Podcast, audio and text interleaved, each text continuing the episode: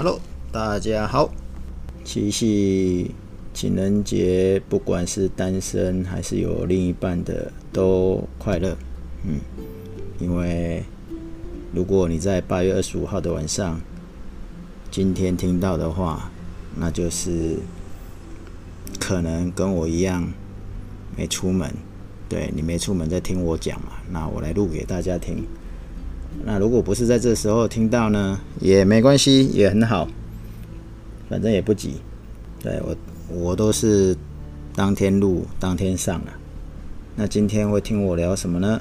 昨天八月二十四号早上，我听到一个新闻啊，他说血浆疗法终于获得紧急使用。那这个是在美国，然后谁授权的？就是川普啊。那为什么会会有这个讯息？我认真查了一下。因为我那时候是在跑步的时候听到的，那他这个血浆疗法呢，他是在治疗武汉肺炎，就是 COVID-19 新冠肺炎这个疗程上面呢，他们发现了如何挽救更多人的性命。那他们也做了一个这样的测试啊，就是呃，新冠病毒武汉肺炎有中奖的人，你把他治疗好之后。然后拿他的血浆来治其他的一样是武汉肺炎的病人的话，成功率高达八那个百分之三十五趴。前几天的周日，美国食品药品监督管理局 FDA，他宣布他们批准了血浆作为新冠病毒治疗的紧急使用授权。而且他们是有透过七万名志愿者的证明他的血浆治疗。那为什么会讲这个？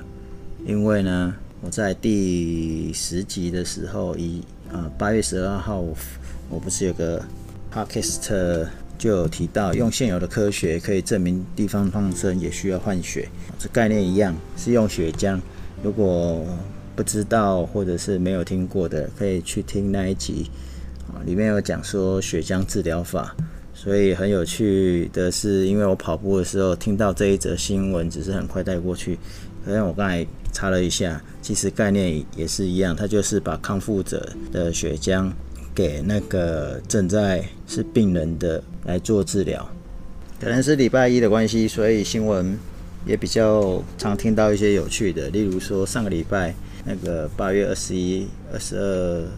那个立委何志伟，他发这个鸡排哦，在他的选区，当然就是在士林啊。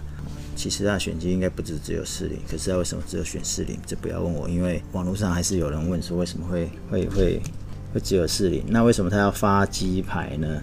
是因为呢，他之前说如果有查获到这个假的三倍券，就发。千份一千份的鸡排，因为当时他是不满不爽那个有心人士造谣说会有假的三倍券。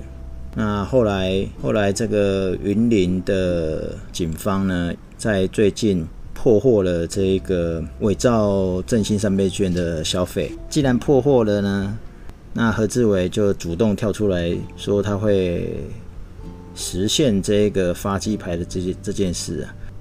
好，那我为什么要讲这个呢？有时候我们都在想啊，做一个专案啊，你看振振兴三倍券这个专案啊，奇怪，你是执行的人吗？为什么你会这么敢去讲说他不会被被伪造？就是从这件事来，我们可以可以可以想到一些跟专案管理上面有不少事情。第一个，你又不是执行人员啊。所以你为什么有这么肯定？那既然不肯定的话，一定会有一些潜在的损失。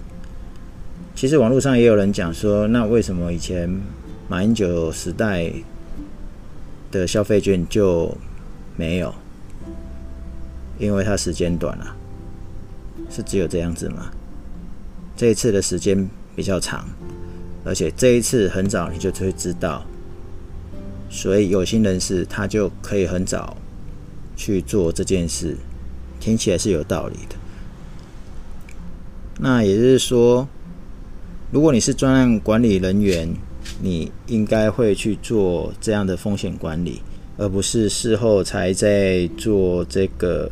老实讲，我没有去认真比较以前的消费券跟现在的三倍券的防范机制跟它整个流程，但是实际上呢，以使用的时间，三倍券的时间是比较长的，你相对的风险性是比较高的。之前的消费券时间是比较短的，那也就是说，一个专案呢，你要么就是规划的时候要很早就把它规划好，要么就是要有防备机制。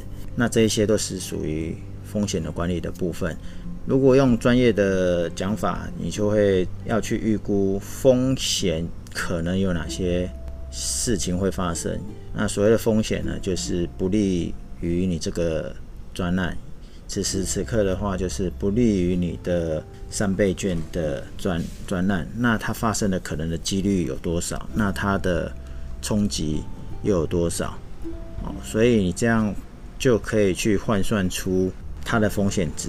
但是我今天不是要来教大家算算这件事情的，因为我发现现在做专案的很多人根本就是只有只有先做，完全不再看这个有没有风险这件事。反正呢，现在讲求的就是先做了，有问题再说，再来瞧。礼拜一刚好是跟这个台北市安全漫游协会的会长跟会员们一起。开会，像他们现在就在规划一整年度的的公益导览活动。那公益导览活动感觉好像只是出去玩一玩而已，就不需要做什么什么计划。那实际上呢，并不是这样的，因为一个专案嘛，我们把它。把每一次的导览都是一个专案来看，那以整个整个一整年度呢，其实它就是一个大的一个计划在推。那这一整年度呢，他们是想要做什么呢？其实啊，这个协会的宗旨就是推广这个改善家园为主要的目标，但是重点是要由自己做起。那透过自己做起的时候呢，跟这个改善家园最主要目的可以争取到呃。路权、行人的安全，为什么？因为它叫做安全漫游协会。透过在导览，这是行走的过程里面呢，行人是可以很安全的走在路上，看看看各地的呃这个风景古迹，以及吃吃在地的店家美食。好，这是它的主轴。所以它在大的大的专案的话呢，这是它的主轴以外呢，那他怎么安排每一次的活动？那每一次的活动呢，有没有风险？一样也是有风险。有什么风险？有安全上的风险。因为刚才就讲了，他想要推广，那就表示现在很多是没有这个观念的，没有安行，没有没有在注重行人安全的。像例如说，有些店家不管他合不合法。他可能已经占用了呃一般行人正在走的路线上，所以你要怎么去做避免取舍，或者是去劝导？那如果再看细一点呢，你就会会知道说，每一个导览老师，或者是每一个在设计活动的安排的人员，他要考虑的是什么？行程安排是否有注意沿路的安全？听起来安全好像就很很大嘛。人的话，他要干嘛？他总是要吃饭嘛，你知道吗？里面看了一下名单，里面有几个老师是有山铁的经验或那个登山健行的经验，所以这些老师会不会忘了跟随的的这些人？他们是不是有一样的能耐？好，那。再来就是你要补充点心、喝水、上厕所，全部都要列入考量。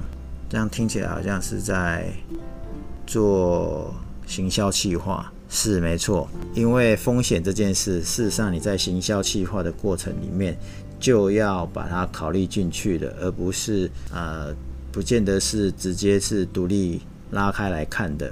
那我们再回来看说，如果用专案风险的管理这件事呢，我们会先分两大区块，一个是事先的风险的分析嘛，那再来就是期间的管理嘛。所以如果按照刚刚导览的企划过程里面呢，你就可能就要先辨别说你的风险来自哪里，那它可以被归类在哪一类？例如说，你事先有没有安排，就是出发前你的集合地点，那会不会有人那个迟到跟丢了？那例如说，中间刚刚讲说要吃饭补充点心。上厕所，结果你没有找到厕厕所，然后你的厕所又要移动到别的地方去，那这是这个都是属于风险的考量。接下来要评估说，如果因为这样而 delay 的是要花多久的时间，那会不会有可能就搭不到下一班车？例如说啊，里面有一个老师要安排去那个大溪，就他算的是火车的点，那只要迟到一下，他最后一班车你可能就赶不上了。那你回到台北，就可能不是正常的时间啊，所以不是正常时间，就是他们之前常常在办的活动呢，大概就是半天或者是一整天，直到下午的两三点就结束。好，那如果你错过那一班火车，可能要到超过五六点以后才结束。所以有风险的辨别，那你要怎么去估计？那你怎么去评价？你怎么去应对的意思？不过这个这个漫步安全协会里面呢、很多都是专家、经理人退休的，有警察退休的，有这个军官将军退休的，还有那种以前在那个丰田啊，或者是其他的车子里面的高阶经理人退休了，所以这些事对他们来讲。都是很有概念，所以我我我我是参与这样的会议的时候，发现他们对这些的细致度、细腻度啊，是远远超过我们一般人在办活动的。不要以为他们是一头一群老人，因为昨天开会的时候，好几个都是七十几岁的，但是他们的行为模式跟做事的能力，其实都不输给现在年轻人。好，所以呢，今天主要是想要跟大家分享说血液疗法、血浆疗法。我刚好前几周有提到，很现代、很科学，而且应对在于这一次的武汉肺炎、新冠型肺炎，也是活生生的实例，可以大家的眼睛见证。我在这个时代一定看得到，这是一个。那另外一个就是看别人吃鸡排，不管你有没有吃到啦。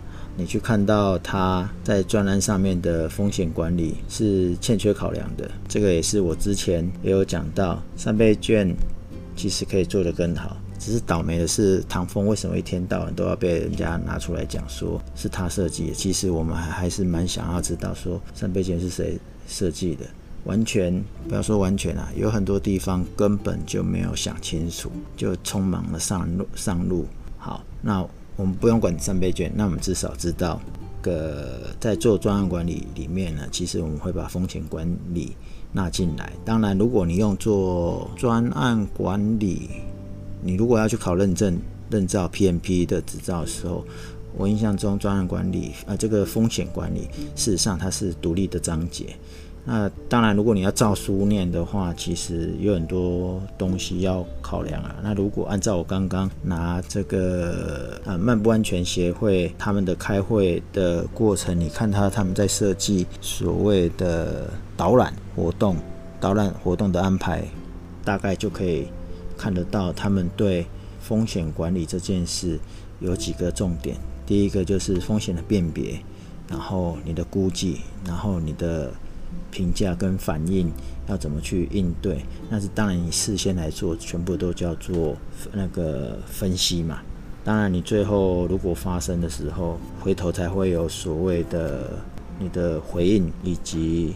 你要怎么去做做管控？所以今天就跟大家分享到这里，回头可以去找之前我讲的 Podcast 的，虽然没有没有多少折，但是刚好都还蛮符合现有的需求。那就下次聊喽，拜拜。